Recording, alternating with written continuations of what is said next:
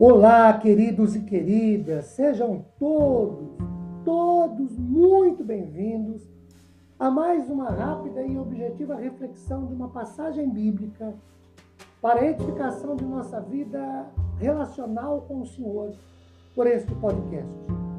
Meu nome é Ricardo Bresciani, eu sou pastor da Igreja Presbiteriana Filadélfia de Araraquara.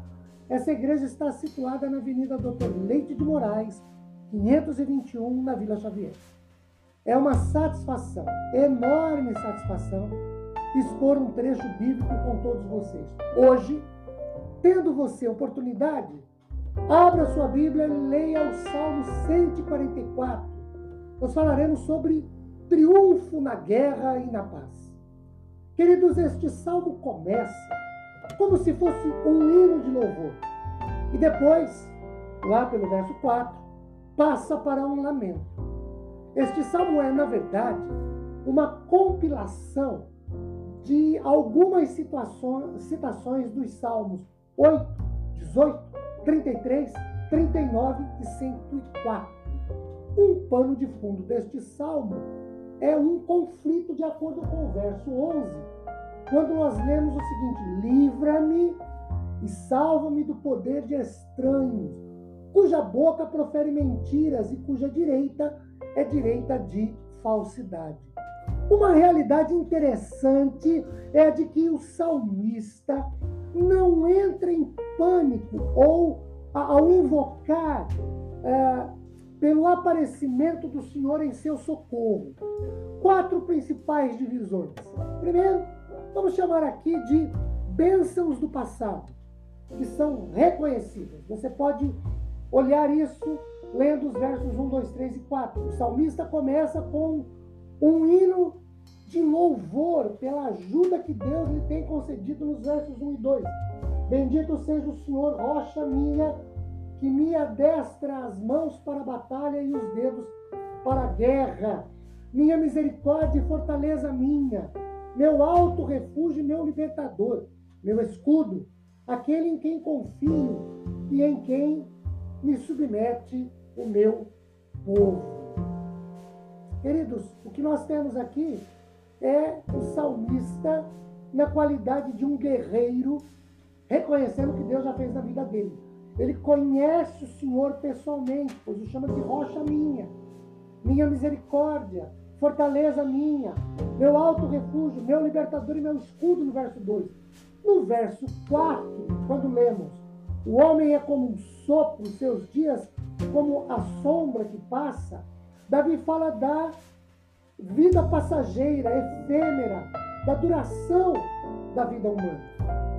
Segunda divisão, ele busca livramento. Podemos ver isso nos versos 5, 6, 7 e 8. Por exemplo, ele faz uma oração no verso 5. Abaixa, Senhor, os teus céus e desce toca os montes e fumegarão. Para que, então, ele faz uma oração para que o Senhor, é, no seu poder, se manifeste numa forma interessante de teofania, ou seja, manifestação de Deus na vida do homem. Davi pede para que Deus intervenha nas suas lutas com os inimigos. Olhem o verso 6. Despede relâmpagos dispersa os meus inimigos, arremessa as tuas flechas e desbarata-os. Porque eles são culpados de falsidade e de violação de tratados. Olhem o verso 8. Cuja boca profere mentiras e cuja direita é direita de falsidade. A terceira divisão nós podemos tirar dos versos 9, 10 e 11.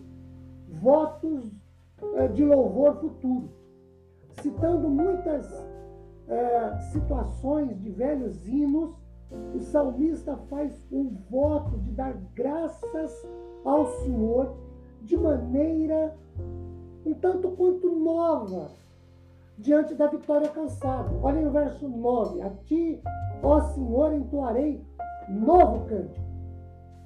Davi, depois desse voto, ele repete os pedidos nos versos 7 e 8, quando nós lemos os versículos 11, 10 eh, e 11.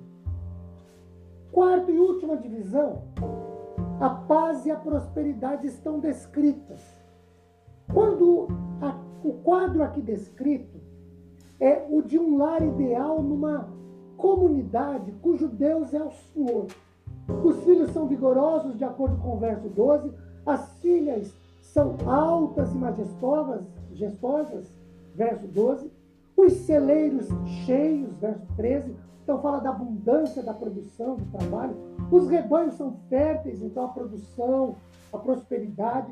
Os bois são fortes, verso 14.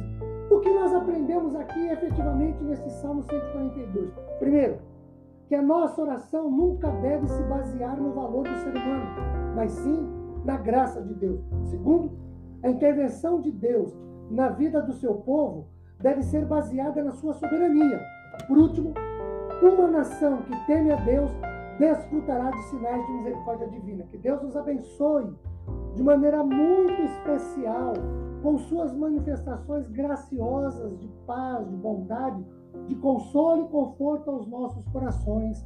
Amém, queridos.